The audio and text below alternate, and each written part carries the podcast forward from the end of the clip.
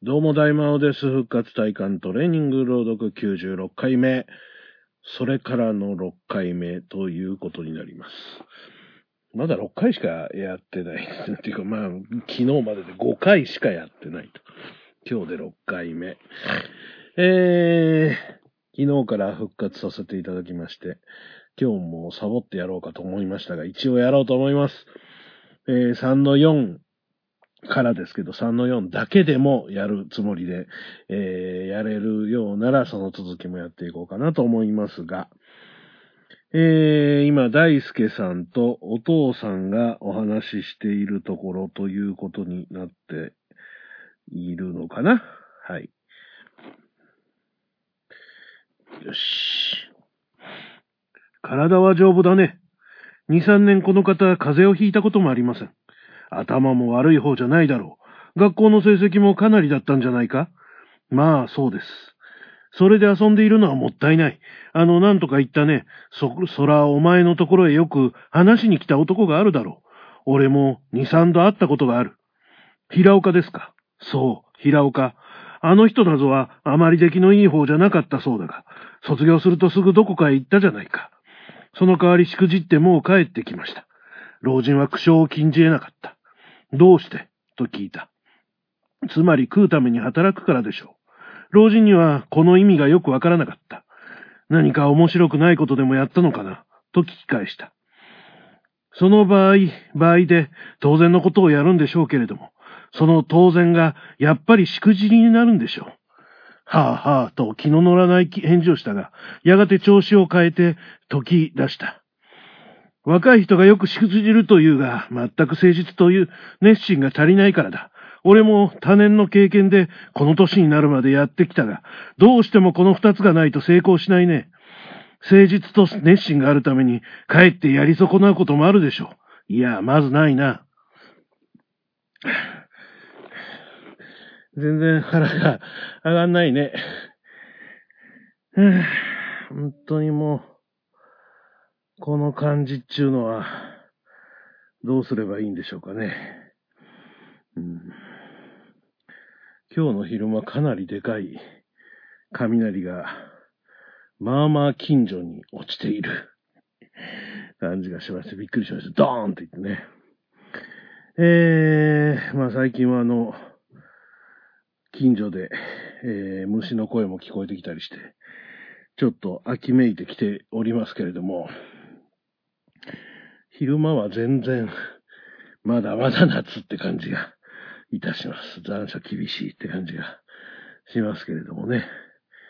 まあ、この、それからのこの舞台っていうのは、今季節はどれくらいなんだろう多分出てきてるんだけど、うーん、わかんないね。多分、季節はこれぐらいっていうのは、あの、読み進めるうちに出てきているはずなんですが、えー、すっかり忘れておりますな。とりあえず、お父さんは大輔さんをなんとか働かしたいと。えー、大輔さんは働いたら負けだと。最近働いたら負けっていう T シャツを着てる人がパチンコ屋に吸い込まれていくのを見ましたが、まあ大輔さんも今の世だったら多分働いたら負け T シャツを着ているところでしょう。はい。いい学校に出てもね、それで、いい家にいてもこんなもんですよ。親父の頭の上に、聖者天皇、どうやという額が何これ？えー、額がレイレイとかけてある。先代の旧藩主に書いてもらったとか言って、親父は最も珍重している。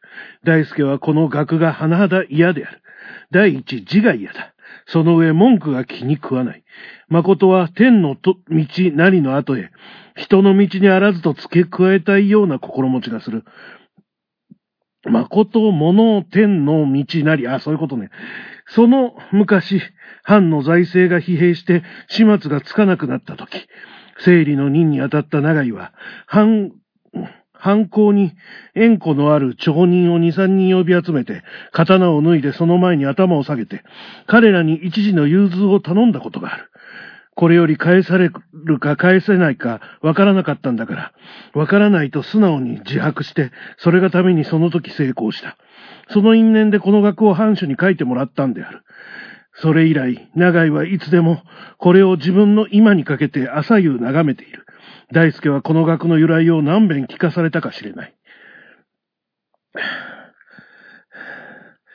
誠のものは天の道なりということね。誠は天の道なりって書いてあるんですよ。聖者、誠のもの、天の道なり。どう読んだらいいんでしょうね。かまあ漢文でしょうし。うん、聖者、天の道なりでいいんでしょうかね。うん。一体何のことを言ってるのかがわからなかった。うん。つまり、いわゆるその藩から明治に入る時の、まあ、えー、町民の中ではすごく、まあ、富豪というか、その藩が金を借りに来たまでの金持ちであるということなんでしょうね。つまりね。うん、うん、うん、うん。だからまだ、だからまだ江戸の感じが残ってるんだろうな。つまりな。あの、全然次に進める、あの、あれがないんですけど、あと4ページ、5ページぐらいですかね。えー、3の4だけ。でも3の4だけってわけにいかないかな。いや、まあ、とりあえず3の4終わらさないと。終わらしてもいないのに次のことは考えれない。よし。今から15、6年前に旧藩主の家で月々の支出がかさんできて、せっかく持ち直した経済がまた崩れ出した時にも、長井は前年の手腕によって再度の整理を委託された。その時長井は自分で風呂の薪を焚いてみて、実際の消費高と帳面面の消費高との際から調べにかかったが、終日週やこのことだけに精魂を打ち込んだ結果は約1ヶ月内に立派な方法を立てるに至った。それより以後、藩主の家では比較的豊かな暮らしをしている。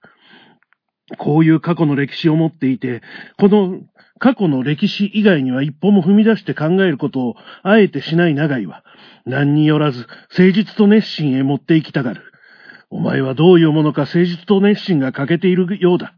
それじゃあいかん。だから何にもできないんだ。誠実も熱心もあるんですが、ただ、一言上に応用できないんです。どういうわけで？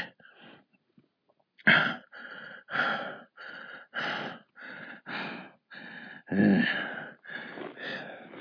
ー、全問答ですね。大輔さんとお父さん、長井さんなんですね。長井何さんなんかよくわからないですけど。長井さんの、いやお話はほとんど全問答。なぜなら、お互い相入れないからね。とりあえず誠意を持って頭を使って、体を使って働きなさいというお父さんと、働いたら負けだの、あの、大輔さんじゃあ、そりゃ、うまくこう勝ち合わんわな、花がね、話がね。うん。そんな気がいたしますけれども。よいしょ。よし。大輔はまた返答に窮した。大輔の考えによると誠実だろうが熱心だろうが、自分が出来合いのやつを胸に蓄えているんじゃなくて、石と鉄が触れて火花の出るように、相手次第で摩擦の具合がうまくいけば、当事者2人の間に起こるべき現象である。自分の有する性質というよりは、むしろ精神の交換作用である。だから相手が悪くっては起こりようがない。お父さんは論語だの、応用名などという金の延べ、延べ板を飲んでいらっしゃるからそういうことをおっしゃるんでしょう。金の延べ金とは、延べ金だったんだね。大輔はしばらく黙っていたがようやく、延べ金のまま出てくるんですと言った。長井は書物癖のある偏屈な、よなれない弱敗の言いたがる笛、容量の稽古として、好奇心のあるにもかかわらず、取り合うことをあえてしなかった。腹が上がんないよ。3の4これで終わり。さすがに、今日は3の5までは言っとかないとって感じがいたしますが、この段落的に言うとですね、3の5は、2、3、4、5、6、7、8、9、10、10ページ。そうだね。3の6ぐらいまでは、言っとかないと全然、3の5か。3の5ぐらいは言っとかないと。もうこの先全然進んでいかないので。まあ、段落10ページ平均だとすると、まあ、20ページずつぐらいは進んどかないといかんのでしょうね。えー、せっかく、この5回で100ページを超えているわけですからね。えー、121ページです、今。つまり、6回で今、今のところこれで平均20ページで進んできているということですから、えー、もうちょっと進んどいて平均を上げておかないといけないのでしょう。ということで3の5までいきます。よっそれから約40分ほどして、老人は着物を着替えて、袴を履いて車に乗ってどこかへ出て行った。大輔も玄関まで送って出たが、また引き返して客間の戸を開けて中へ入った。これは近頃になって建てました西洋造りで、内部の装飾、その他の大部分は大輔の衣装に基づいて、専門家へ注文して出来上がったものである。ことに欄間の周囲に貼った模様画は、自分の知り合いの猿画家に頼んで、いろいろ相談の挙句になったものだから、と、ことさら興味が深い。大輔は立ちながら絵巻物を展開したような横長の色彩を眺めていたが、どういうものかこの前来てみた時よりは痛く見劣りがする。これでは頼もしくないと思いながら、なお、局部、局部に目をつけて、吟味していると突然兄嫁が入ってきた。一緒に、なんか見に行ってデートをしていると噂の兄嫁ですね。お気に入りの兄嫁でございます。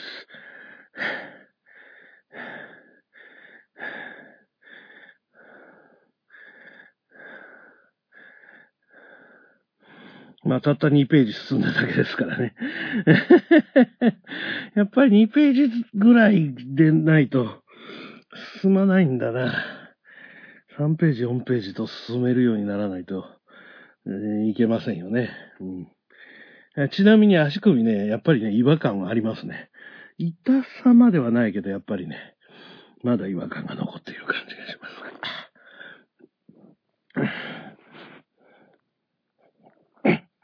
おや、ここにいらっしゃるの？と言ったが、ちょいとそこらに私の串が落ちていなくって、と聞いた。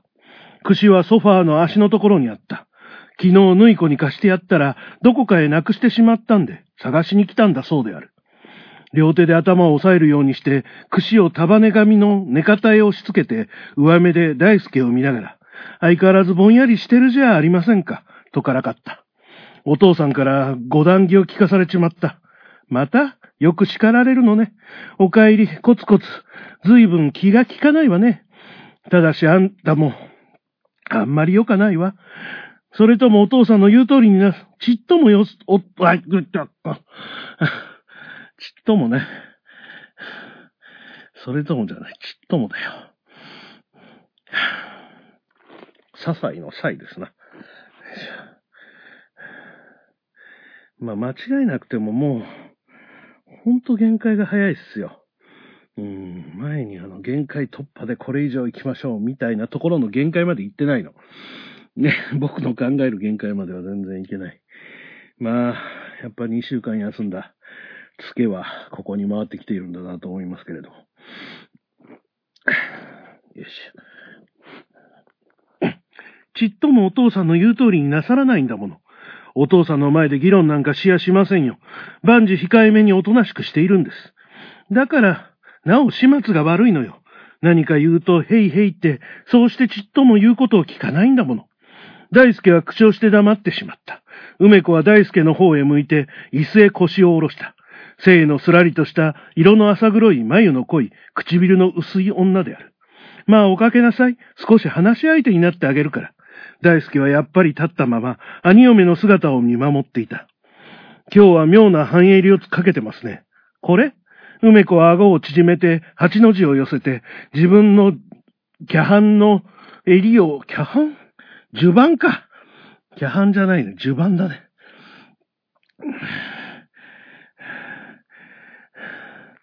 もうこういうのがね、読めない。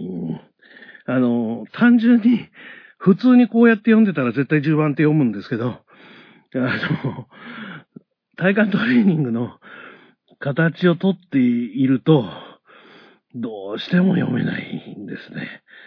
やっぱりこう、脳の活性化が進まないんでしょうか。よいしょ。よいしょ。梅子は顎を縮めて八の字を寄せて自分の襦袢の襟を見ようとした。こないだ買ったの。いい色だ。まあそんなことはどうでもいいから、そこへおかけなさいよ。大輔は兄嫁の真正面へ腰へおろ、腰を下ろした。ええ、かけました。一体今日は何を叱られたんです？何を叱られたんだかあんまり要領を得ない。しかしお父さんの国家社会のために尽くすには驚いた。何でも18の年から今日まで、のべつに尽くしてるんだってね。それだからあのくらいにおなりになったんじゃありませんか。国家社会のために尽くして、金がお父さんぐらい儲かるなら、僕も尽くしてもいい。だから遊んでないでお尽くしなさいな。あなたは、寝ていてお金を取ろうとするから狡猾よ。お金を取ろうとしたことはまだありません。取ろうとしなくっても使うから同じじゃありませんか。兄さんが何とか言ってましたか。兄さんは呆れてるから何とも言いやしません。随分猛烈だな。しかしお父さんより兄さんの方が偉いですね。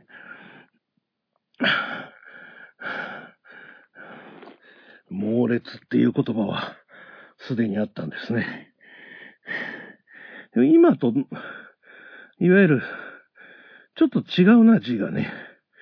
うん。この字、この字かな、猛烈。へえ。まあまあ、少なくとも言葉はあったんですね。あと1回で、あと2ページ弱ですから、1回でなんとか行きたいところですが、うん。ちょっと久しぶりに汗をぐんとかいてきております。しかしまあ本当に休みでも本当出かける気がしないぐらい外が暑いんですけど、ちょっと出るだけでもマジで死にそうですよね。まあ、死なない程度に明日は出なきゃいけないので出かけてきますけれども。本当に。